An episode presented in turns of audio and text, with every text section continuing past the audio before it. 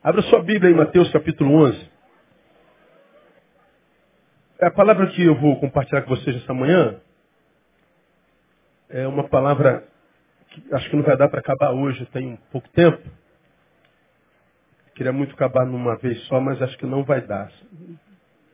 Mas mesmo assim eu vou introduzi-la. Acho pertinente para esse tempo que nós vivemos no mundo. Porque nesse capítulo 11 de Mateus, eu estou sem retorno aqui, Leandro. Não sei o que, que houve.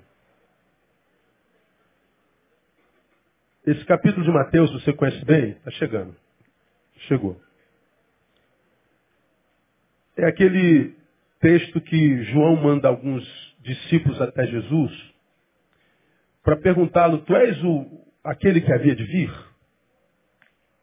João sabia se aquele a respeito de quem ele ouvia falar e que fazia o que fazia era o Messias cujo caminho ele veio preparar. João Batista. Aí Jesus manda aos enviados de João voltar a João e simplesmente dizer, ó, diz a ele o que que vocês têm visto aqui. Cegos veem, surdos ouvem, coxos andam, leprosos são purificados, mortos são ressuscitados. Diga para ele o que, que vocês veem e ele vai saber o que sou eu. E eles foram contar a João o que, que eles ah, ah, tinham visto. No caminho, Jesus, é, é, eles voltam para João e Jesus permanece com os seus discípulos. E ele começa a falar com os seus discípulos, os que já estavam com ele, a respeito de João. E diz que João era o Elias que havia de vir, o que havia de vir preparar o caminho do Messias. Então ele fala sobre a, a, a sua pessoa como aquele que havia de vir. Ele se identifica como Messias por causa dos frutos que produz. Ele manifesta a realidade da pessoa de João, quem João é, e ele fala sobre as coisas possíveis do reino que ele implantava na terra a partir daquele instante. Ele fala das suas coisas, e aí, quando ele revela tudo a respeito de si mesmo, de João e do reino, ele também fala sobre a qualidade da geração que recebe tudo aquilo que ele revela. E é sobre essa geração que eu queria falar um pouquinho com vocês, que está no versículo 16. Ele fala do reino, no 15 ele diz quem tem ouvidos ouça, ele fala das coisas maravilhosas do reino, e depois ele começa a falar da geração. Mas a quem compararei essa geração? é semelhante aos meninos que sentados nas praças clamam aos seus companheiros. Tocamos-vos flauta e não dançastes. Cantamos lamentações e não pranteastes. Porquanto vem João não comendo nem bebendo e dizem, tem demônio? Veio o filho do homem comendo e bebendo e dizem, eis aí um comilão e bebedor de vinho, amigo de publicanos e pecadores. Entretanto, a sabedoria é justificada pelas suas obras. Deixa eu situar você um pouquinho mais. Jesus, neste texto, fala sobre a insatisfação crônica que batizava aquela geração e que batiza as gerações. Jesus fala nesse texto de uma geração composta por pessoas incapazes de serem satisfeitas em seus anseios interiores ou exteriores. Jesus fala de uma geração tão tomada pela infelicidade, pela, pela, pela, pela falta de plenitude, tão cronicamente doente, insatisfeita, que não haveria nada nem coisa alguma, em extensão alguma, em lugar algum, que fosse capaz de trazer plenitude, trazer alegria, trazer paz, trazer significância. Ele, para ilustrar isso, ele usa a figura de crianças na praça. Me ajuda um pouquinho, né? dois segundos. Feche os seus olhos comigo um pouquinho só, só um pouquinho, não precisa olhar para mim. Pense numa praça cheia de crianças. Traz a tua mente aí. Praça cheia de crianças. Todos trouxemos uma praça cheia de crianças, amém ou não? Ok, pode abrir os olhos. Essas crianças na praça que você visualizou estavam fazendo o quê? Brincando. Correndo. Balançando. Brincando de pique. Correndo atrás de uma bola. A gente fecha os olhos. Pensa praça com criança. Não tem jeito. A criança está brincando. Agora, olha a criança na praça que Jesus coloca aqui. A quem compararia essa geração? É semelhante aos meninos que, leiam para mim, sentados na praça. Como que as crianças na praça de Jesus estão? Sentadas. Pergunto, criança na praça senta? Não senta. Para uma criança numa praça sentar, o balanço está ali, os brinquedos estão ali, os amigos estão ali, tudo diante deles está enquanto possibilidade. Mas a criança está sentada. Para a criança estar tá sentada numa praça, como é que ela tem que estar? Tá? Doente. A pastor, se está doente, ela nem vai para a praça, por causa da mãe. Mas por ela, ela não perderia praça de jeito nenhum. Ela iria, mesmo que não conseguisse brincar, e não brincaria por total impossibilidade. Mas Jesus pega crianças, coloca na praça e diz, essa geração é como crianças na praça, só que sentadas. E essas crianças na praça sentadas estão falando aos seus companheiros. Poxa, que postura é essa que nós estamos abraçando como vida na praça? Aí eles dizem lá, tocamos flauta e não dançastes. Poxa, se vocês estão sentados, a gente vai tocar uma música para a gente fazer uma festa. Toquei uma festa e vocês continuaram sentados. Vocês não vieram para a vida. Bom, então eles não estão afim. Não tem aquele dia que a gente não está Não estou afim de ver ninguém. Não estou afim de falar com ninguém. Hoje eu estou mal, estou down, estou triste. Eu vou curtir a minha fossa. Na minha época eu falava minha fossa. Hoje fala o quê? Como é que fala? Você está ruim?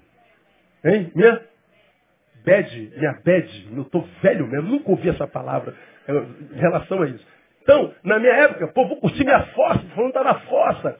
É, não estou afim de me alegrar, não estou afim de trocar ideia, não estou afim de nada. Então tá bom.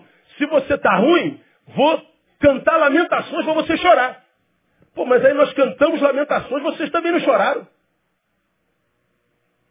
Pô, se eu, se eu, se eu falo de alegria, vocês não se alegram. Se eu falo de tristeza, vocês não se entristecem. Por que, que vocês querem? É, não querem.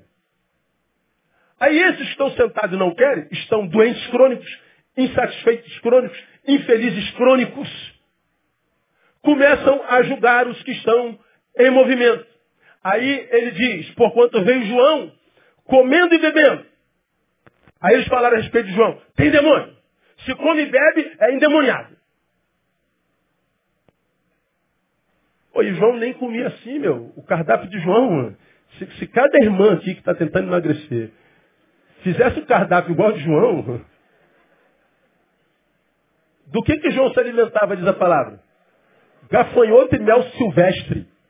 Pergunta à irmã que está do seu lado, tá bom para a irmã? Mel silvestre com gafanhoto? Pois bem, João comia e bebia, eles falaram assim, esse cara tem demônio. É, não, é, é, veio João não comendo nem bebendo, ele tinha esse, esse cardápiozinho light. Aí eu falei, esse cara é endemoniado, esse cara não come igual a gente. Aí veio Jesus comendo e bebendo, vocês dizem, é bebedor de glutão. Se o cara não come, é endemoniado. Se o cara come e bebe, vocês estão dizendo, é comilão e bebedor de vinho. Amigo de pecadores e, e, e, e publicanos. Eu falo, meu Deus do céu.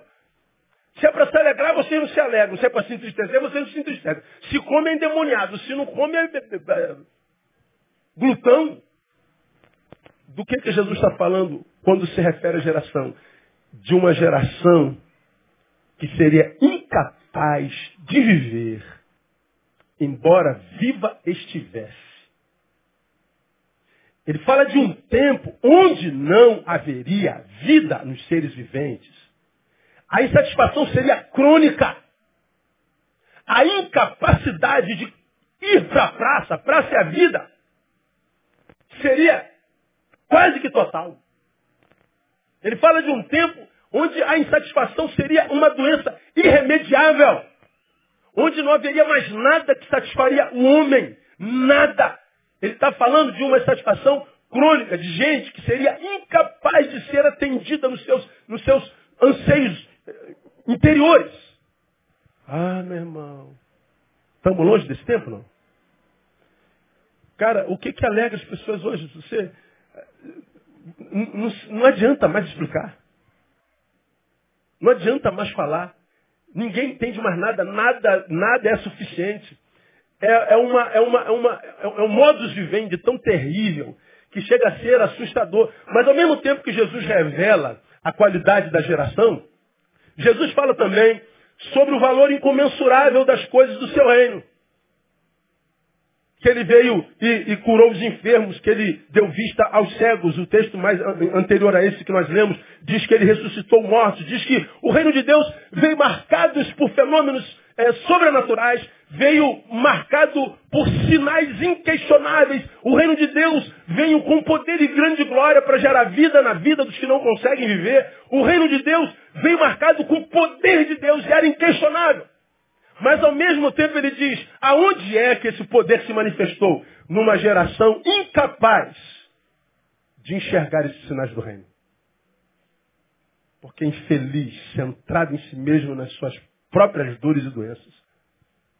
Ele fala de uma, de uma, de uma, de uma relação antagônica entre a geração vivente e a manifestação do seu reino. É como se o seu reino não entrasse mais, as pessoas não enxergassem mais. Meu irmão, para mim, nós estamos vivendo exatamente isso. No, no culto de ceia do domingo passado, foi domingo passado ou retrasado?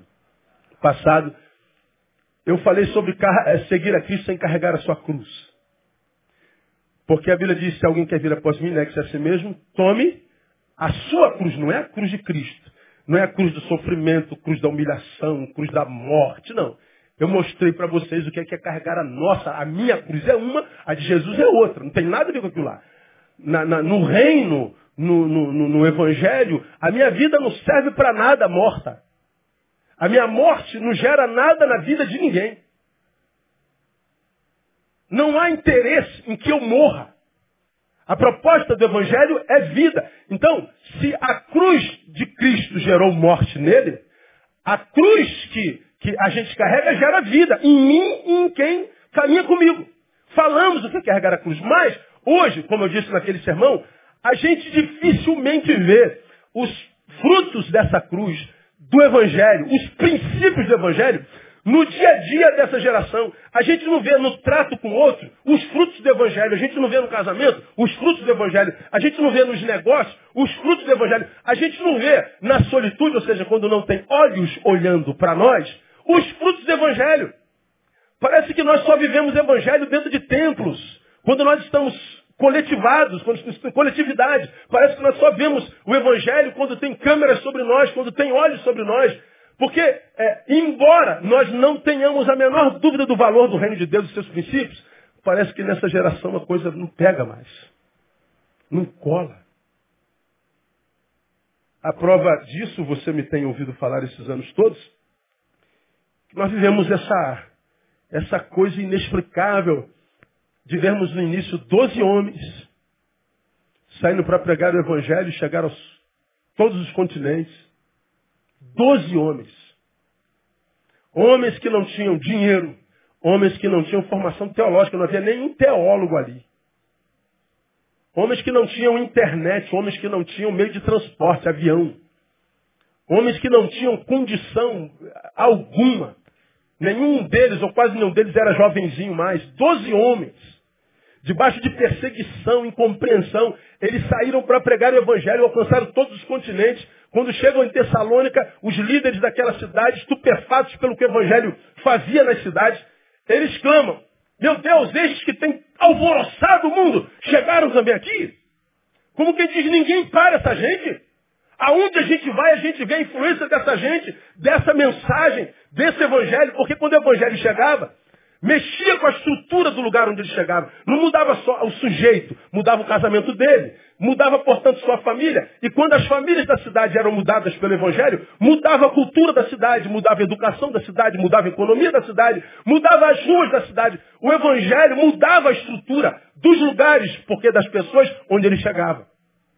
12 homens alvoroçaram o mundo. Nós somos 43,2 milhões de evangélicos no Brasil e a gente não faz cosquinha na nação. E nós temos homens muito bem formados. Nós temos recurso financeiro. Nós temos meios de comunicação potentes e funcionais.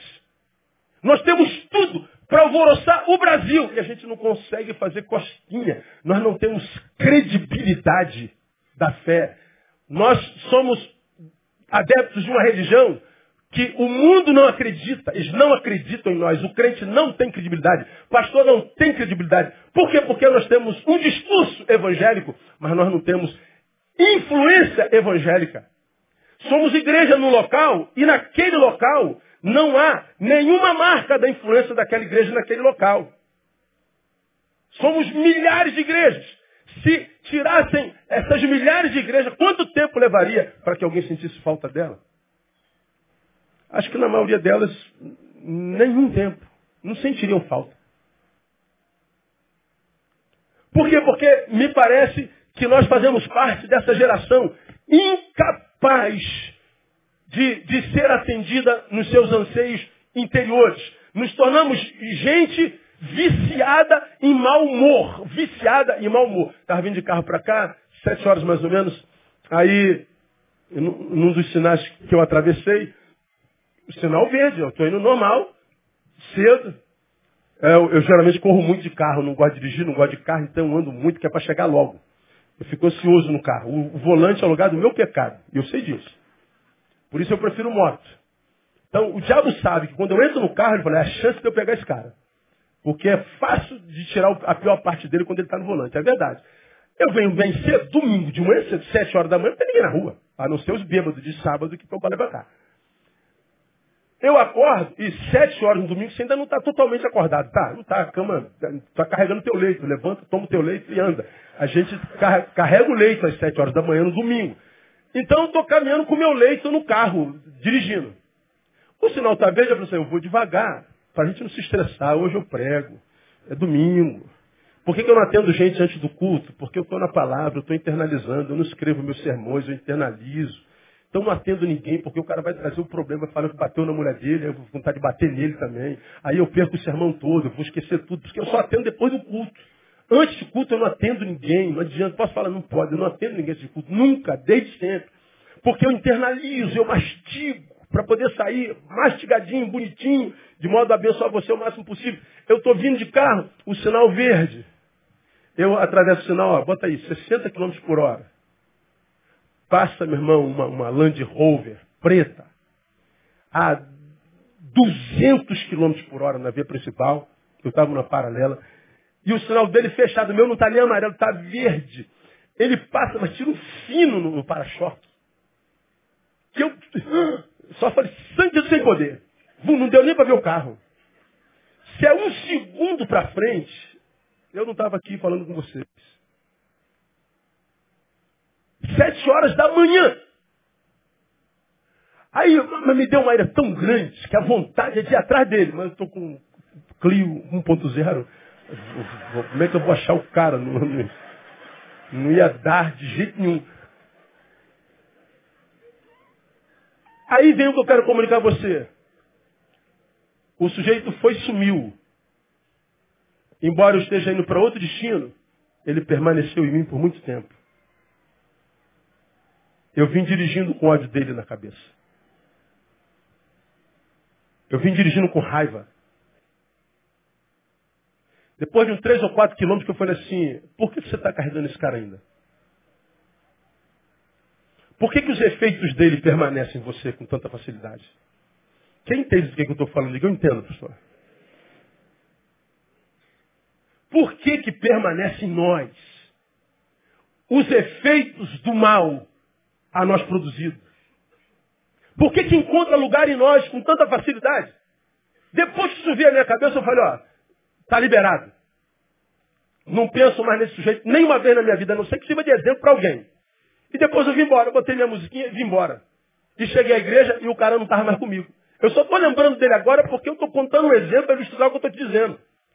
Veja, nós, essa geração incapaz de se satisfazer internamente, viciada em mau humor, quando está diante do contraditório, vê, é, é, é, mostra para o contraditório o quanto é fácil que o contraditório encontre lugar em você. Eu adoeço a proporção que eu não consigo internalizar as coisas do reino. Se eu não tenho nada em mim, que é poder de Deus, é glória de Deus, é fogo de Deus, é unção de Deus, tudo que é de ruim que acontece na vida vai encontrando lugar em mim, e às vezes lugares enormes, e que vão fazendo de mim, como você já me ouviu, um depósito de, de, de, de sentimentos não resolvidos. Eu me torno um lixão emocional não resolvido. Daqui a pouco não há espaço em mim mais para amor, Portanto, para celebração, não há espaço em mim mais para viver nem as minhas dores em paz. Eu vou sentar na praça e vou parar de viver, mesmo que ainda haja vida em mim. Viver o Evangelho é a única maneira de passar por essa geração cronicamente doente. Não há mais como satisfazer essa gente do tempo que se chama hoje. Não há mais como responder de modo a satisfazer. Você pode explicar mil vezes, eles só entendem o que quiserem.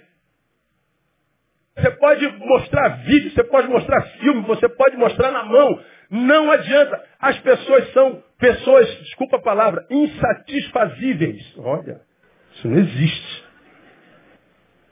São pessoas que não satisfazem por nada. Jesus está dizendo, é isso que a gente é hoje. E a ilustração de Jesus para mim é brilhante. Qual é a ilustração que ele usa? Criança sentada na praça. Daqui, eu quero compartilhar duas coisas com vocês. A, a primeira hoje. Não deixe o menino dentro de você se tornar sério demais. Eu vou repetir.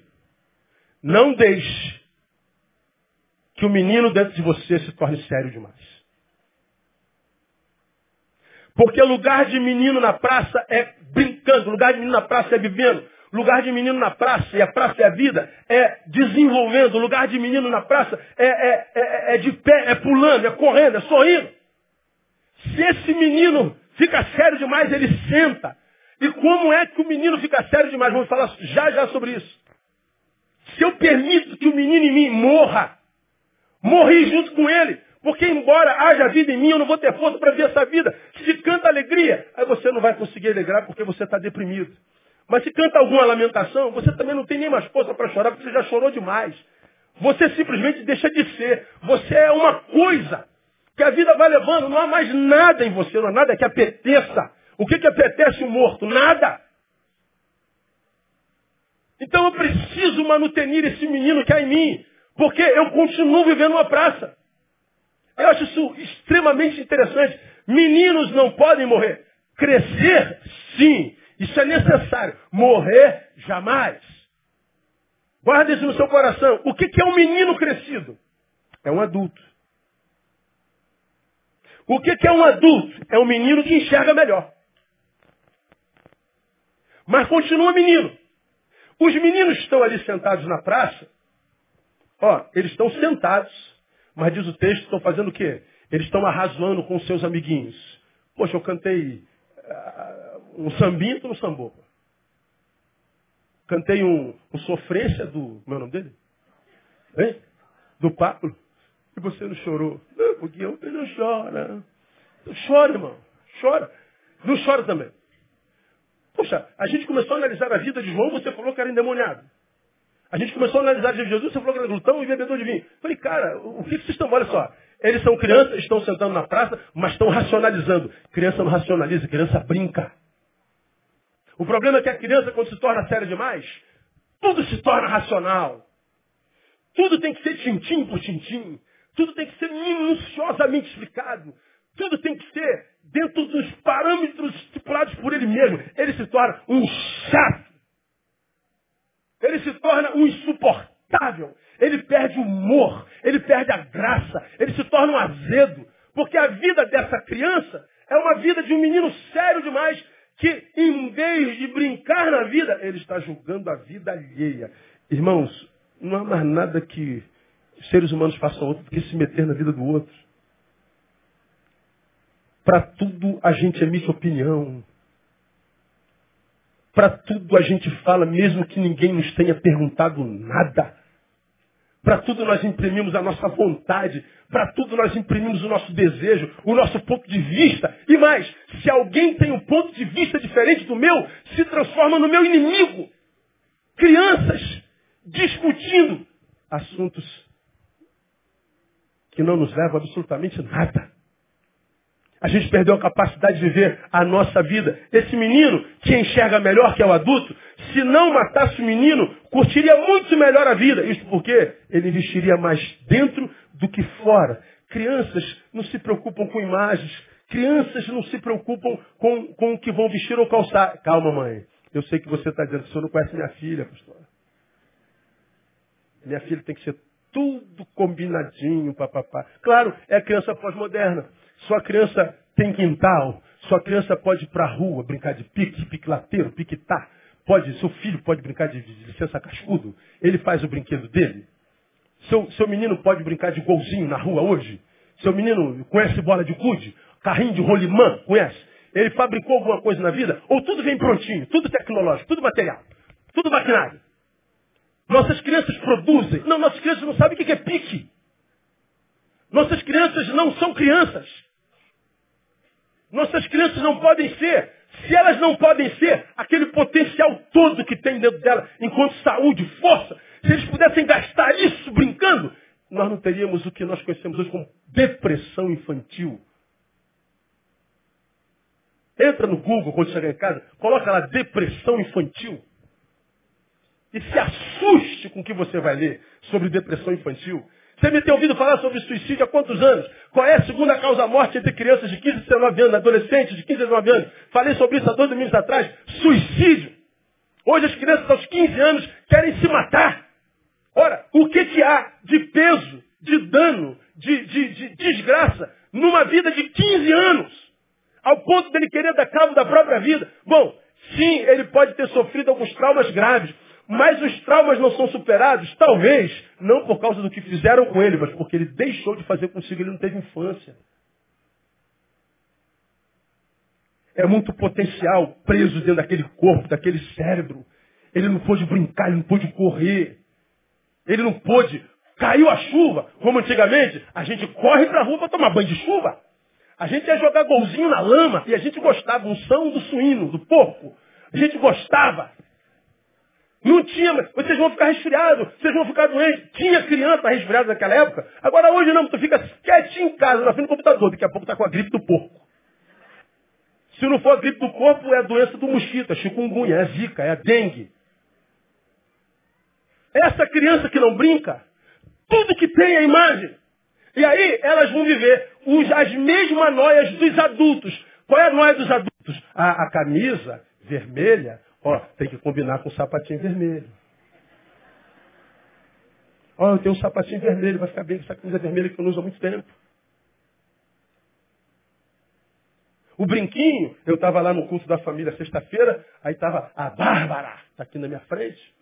Tem que combinar tudo, é estilosa. Estava muito calor, ela estava de calcinha. A calcinha era roxa, que o coco era chupeta. Como é que você sabe? Você estava lá? Tem um monte de bebê, mas tem que ser combinadinho. Mãe, eu não quero essa roupa. Eu quero aquela. Quantos anos tem, Carol? Vai fazer dois anos e algumas coisas. Eu não quero essa roupa. Eu não quero aquela. Por que, que as crianças estão preocupadas com imagem? Da onde vem essa noia? Porque as crianças estão preocupadas em ser magras. Porque as crianças não são crianças. Elas estão ficando sérias muito cedo. E a criança que não tem, não tem infância vai se tornar um adulto insuportável. O adolescente que não viveu infância vai ter uma adolescência maldita. Ora, como que nós podemos ter uma sociedade saudável se nós somos crianças, ou seja, adultos que crescemos e matamos a criança que havia em nós? Não tem como. Não deixe o menino dentro de você se tornar sério demais. Como as crianças ficam sérias demais? Aqui eu termino minha palavra. Primeiro, Quando é que o menino desse fica sério demais? Quando o seu ninho é habitado por uma família doente. O ninho é o lugar onde a gente é.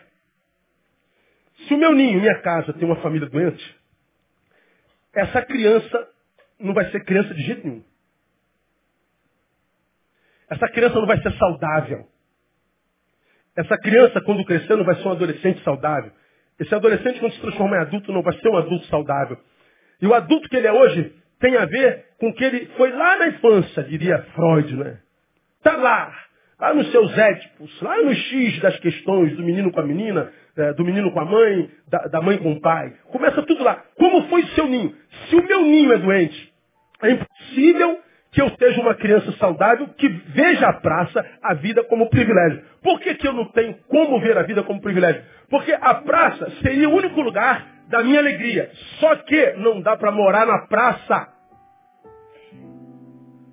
Eu tenho que voltar para algum lugar. Se eu não tenho prazer como criança, mesmo ter crescido, virei adulto, não tenho prazer de voltar para minha casa, a praça que deveria ser o lugar do meu sonho, ou seja, eu vou brincar. Chegou a hora do lazer, chegou a hora do pique, chegou a hora da merenda. Chegou a hora do intervalo. É o lugar que a gente vai para relaxar. A vida, a gente está do lado de fora. Se torna um lugar no qual a gente é. Se se torna um lugar no qual a gente é, ele já não é mais um lugar sonhado. Já não há mais novidade nele. Porque eu não tenho para onde voltar, volto com dor mas porque eu vivo lá, não tem mais graça vir aqui. Eu exemplifico. Viajo o ano inteiro. Vivo dentro de avião. Janeiro eu tiro férias. Às vezes, às três, fala assim, vamos viajar?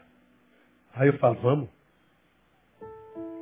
Só que eu não falo com aquela mesma, vamos viajar? Ei, vamos viajar? Vamos. Eu percebo isso. E viajo.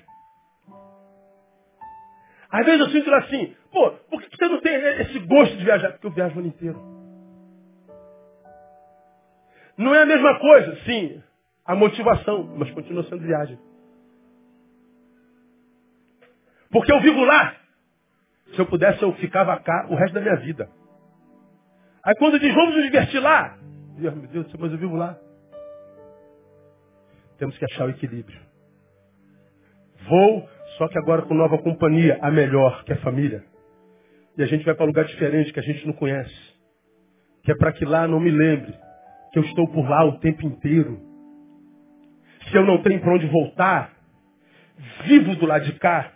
Esse lugar do lado de cá, que seria o lugar da brincadeira, do passeio, se torna meu lugar comum. De modo que ele não é mais novidade, não é mais campo de conquista. Ele se torna o mesmo, a mesmíssima toma a, a, a repetição, o, a inércia e o tédio. E mais, eu não tenho mais para onde voltar, porque o meu ninho é doente. Eu não sou feliz nem cá, nem lá. Qual é o resultado daquele que não é feliz nem lá? Porque vive lá, perdeu nexo e não é feliz cá. É sentar na praça. Por que, que a gente vê tanta gente sentada, irmão? Levanta daí, irmão. O cara não tem força. Cara, você precisa fazer alguma coisa, você não pode se entregar, eu não tenho força.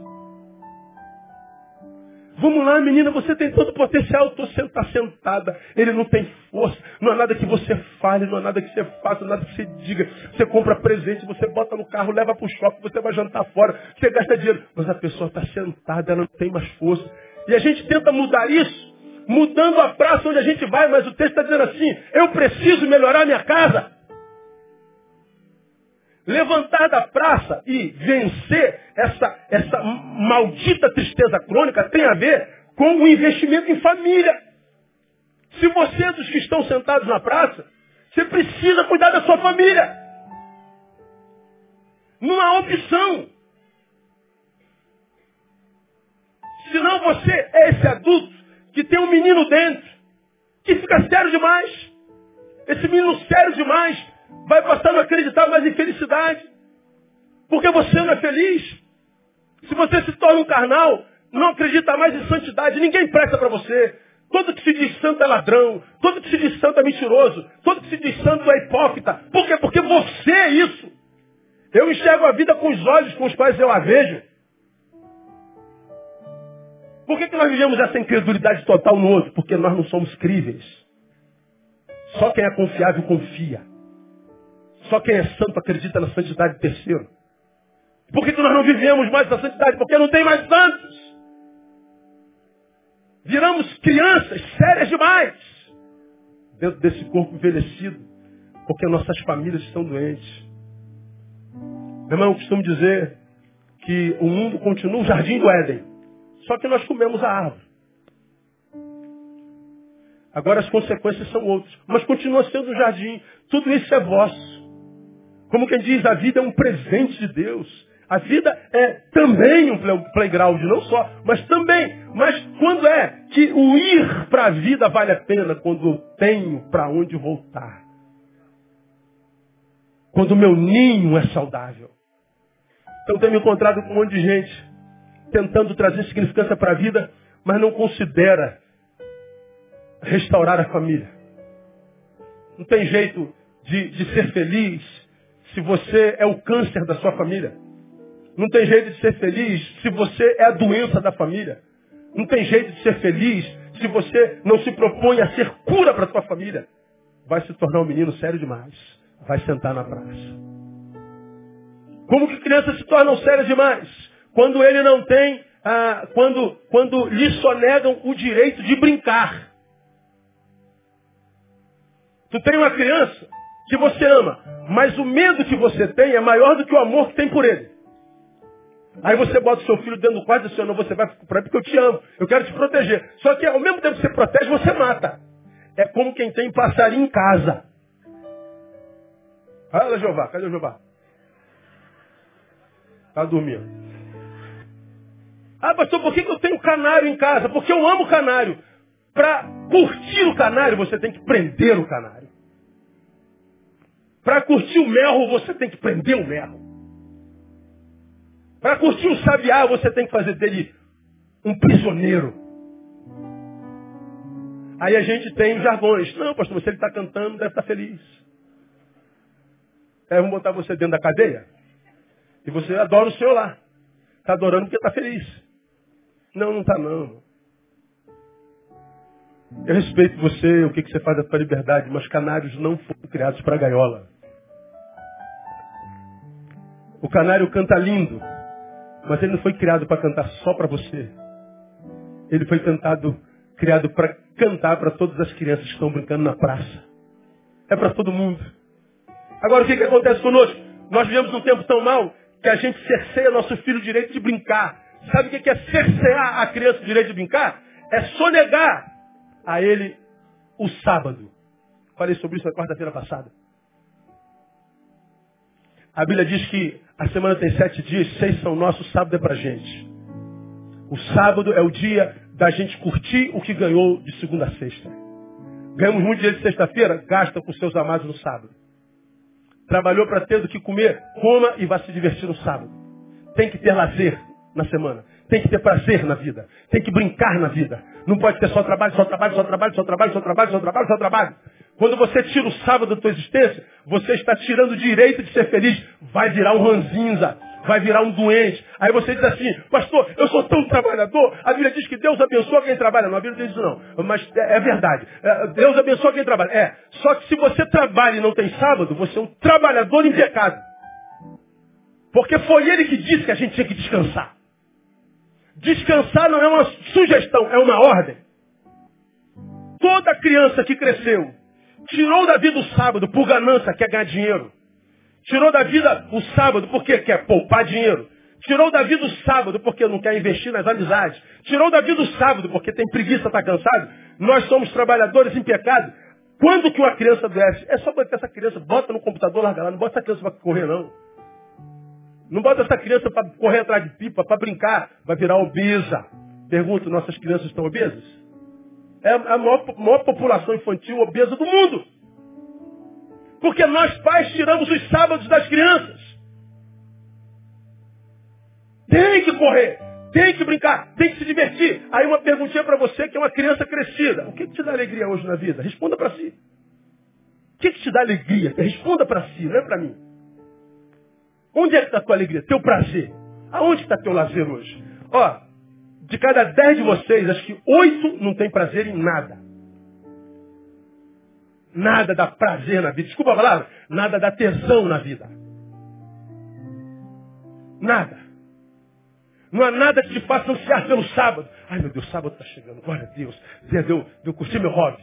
Dia de eu me divertir. Dia de eu celebrar. É, estamos falando de celebrações listas e nas quais Deus possa participar com a gente. Grava isso. Deus não é estraga prazeres. Mas se ele não puder ser convidado para os nossos prazeres, qualquer prazer teu estragará a tua vida. Deus não é estraga prazeres. Mas se ele não puder ser convidado para os teus prazeres, qualquer prazer que você tenha estragará a sua vida. Por que, que nós vivemos esse mundo de gente tensa? Tudo está errado, tudo, tudo é briga, tudo dá opinião, tudo é, é, é truca, tudo. É, meu Deus, da onde que vem isso? É, crianças que não têm sábado. Vai retendo tensões, tensões, tensões. Ele é uma bomba atômica sendo gerada. Ele vai aguentar por um, dois, dez, vinte anos. Chega uma hora, bum! Meu Deus, no que, que eu me transformei? Nem você sabe, você perde o controle. Aí você vê todo mundo ficando maluco, todo ficando doido. Todo mundo pirando, todo mundo vendo a base de remédio. Todo mundo apostatando, todo mundo largando família, todo mundo largando tudo, todo mundo ferrado. Nada não completa esse ser humano que sonegou a criança que é o sábado. Como é que uma criança fica séria demais? Quando ele não tem amiguinhos. Quantos dedos tem na tua mão esquerda? Cinco. É possível que na vida toda você não consiga cinco amigos. Amigos não se fabricam em série. E se você acha que tem tantos amigos quanto tem dedos nas mãos e nos pés, você está enganado. Uma coisa é amigo, outra coisa é coleguinha. Eu estou falando daquele amigo, não é só com quem a gente está. Você já me ouviu falar sobre isso, é com quem a gente é. É amigo a despeito de saber dos nossos podres, a despeito de saber das nossas fraquezas Continua amigo mesmo que não concorde com o que eu esteja fazendo comigo. Amigo. Amigo que vai me advertir. Amigo que vai me disciplinar. Amigo que pensa o melhor para mim o tempo inteiro. Quantos temos desses amigos? Se eu não tenho amigo, eu tenho que relacionar-me comigo o tempo inteiro. E se você é daqueles muitos que não está bem, está mal-humorado, é uma criança sentada na praça. Se você é daquele que olha para quem se alegra e diz palhaçada. Se você olha para aquele que está triste e diz frouxo. Se você olha para aquele que come e diz comedor, glutão. Se você olha que não come, demoniado. Você sempre que olha, olha o pior na vida dos outros. Como tem gente com esse olhar carnal. Olha para uma pessoa e só vê o que há de ruim nela. A gente não exalta mais a bondade do outro, a gente não exalta mais a história do outro. A gente pega uma frase do livro que a pessoa é e joga aquela frase e queima o livro todinho. Como alguém disse, as pessoas leem uma página da gente e condenam o livro todo. Que tipo de leitor alheio você é? Que tipo de leitor alheio nós somos? Que tipo de leitura nós fazemos? Bom, essa leitura será a proporção do tipo de criança que me habita. E se eu sou uma criança que não tem amiguinho, meu irmão, a vida perde totalmente sentido. E eu tenho falado sobre isso desde o ano passado. Termino minha palavra. Quando é que as crianças ficam sérias demais? Quando não lhe dão responsabilidades e limites. Que responsabilidade tem uma criança? Arrumar a caminha dela. Lavar o copinho dela. Crescer um pouquinho, manda lavar o banheiro. Aonde vai? Põe limite. É até ali e até tal hora mostra que existem consequências dos feitos. Mostra que não vai viver às custas do pai e da mãe a vida inteira. Vai ter que pagar a própria roupa, bancar-se a si mesmo. Mostra a vida como ela é. Porque senão nós criamos monstros sem limites, que vai se metendo na vida de todo mundo, gerando dor. Que vai se metendo em lugares que produzem morte, achando que o papai vai tirar a vida inteira. A gente forma delinquentes. A gente forma seres humanos inúteis. Cuja vida não se justifica. O que que justifica a nossa existência? Minha vida se justifica no quê? Se ela não se justifica, cara, nós teremos problemas graves de estima. Sentaríamos na praça. E é desesperador, meu irmão, é desalentador.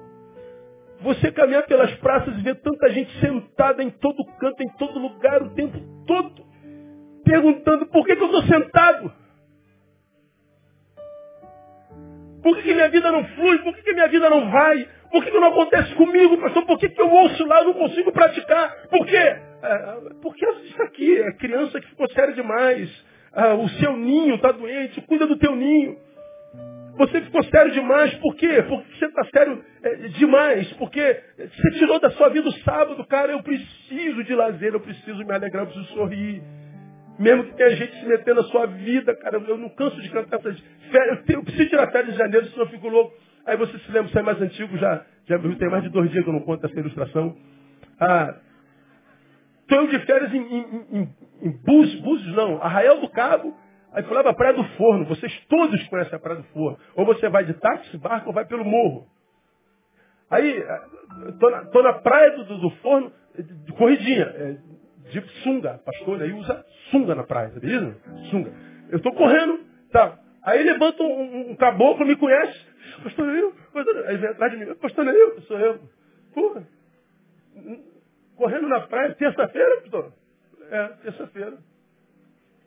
Mas terça-feira, pessoal? Vai dar uma banda nele logo de, de cara. Aí eu falei, estou de férias, irmão. Ele está correndo do meu lado e disse assim, pô, o diabo não tira férias não, pastor. Eu falei, eu estou sabendo, o diabo mandou você aqui para me perturbar? Na latinha dele. O diabo não tira férias não, mandou você para me perturbar. Pô, pastor, pegou pesado. Vai te catar, irmão. Não tem saco para esse tipo de gente. Ou seja, eu estou no meu lazer, eu tenho que justificar o meu lazer.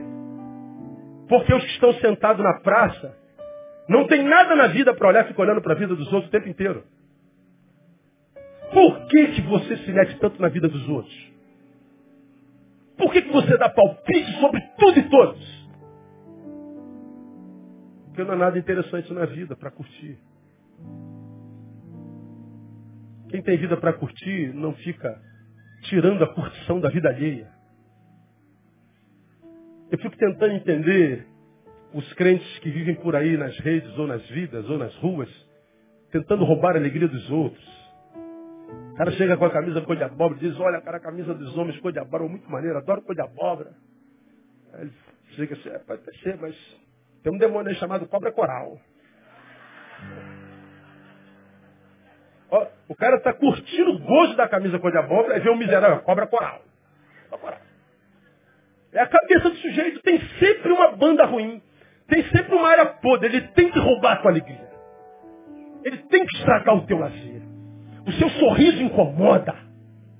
A sua voluntariedade, a sua disposição incomoda. E ele tem que roubar isso de você, por quê? Porque ele está sentado na praça enquanto você está correndo. Você está se movimentando. Você está vivendo, irmão. E não está vivendo, correndo, se movimentando, porque não tem problema não. É porque você sabe com quem tem aliança e ele vai te ajudar a vencer o problema. E não precisa parar para vencer problema. Vence o problema em movimento. Agora, uma vez que eu sei que caminhando na praça vai ter gente tira, querendo tirar minha alegria, ah, meu irmão, tem que saber quem escuta, pô. Senão vira essa geração que, cara, ó, tá difícil demais. Está difícil, essa geração está difícil demais. Difícil achar alimento nos homens, fonte nos homens. Homens que valem a pena, pessoas que valem. É impressionante, está todo mundo sentado na praça. Essa porcaria aqui, que me dá a ideia de que eu estou sentado na praça, mas estou ligado no mundo. Eu sei de tudo, não preciso alugar nenhum para saber, de, saber de, coisa alguma. Eu sentadinho, inerte, infeliz, eu sei de tudo. Então você acha que não precisa mais se, se levantar para viver? Porque acha que vida é informação. Não é vida, não é informação, não. É o que eu faço com a informação que a vida me trouxe. Se não, minha igreja, minha ovelha amada, querida, você vai fazer parte dessa geração que nada satisfaz uma geração cronicamente doente. Uma geração invariavelmente infeliz. Ninguém pode fazer mais nada. Então o que você faz? Faz por si mesmo. Não permita que o menino se torne sério demais. E ele se torna sério demais quando é, é habitado, uh, o seu ninho é habitado por uma família doente, quando ele só nega o direito de brincar, retira o sábado da, da sua semana, quando ele não tem amiguinhos, quando não lhe dão responsabilidades e limites. Na semana que vem a gente volta, e eu queria muito que você não perdesse o sermão domingo de manhã, não. Se você for faltar domingo que vem, um dos cultos, falta o da noite. Mas o da manhã não. Eu vou pregar a segunda parte desse texto aqui. Porque o Senhor está dizendo assim, ó, cantei uma música de alegria, você não cantou. Cantei uma lamentação, você não chorou. Pô, cara, o que, que você quer?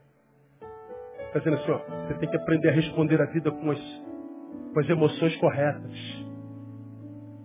Se é tempo de chorar, brother, chora. Se é tempo de sorrir, sorria. Você não pode, no tempo de sorrir, chorar, no tempo de chorar, sorrir.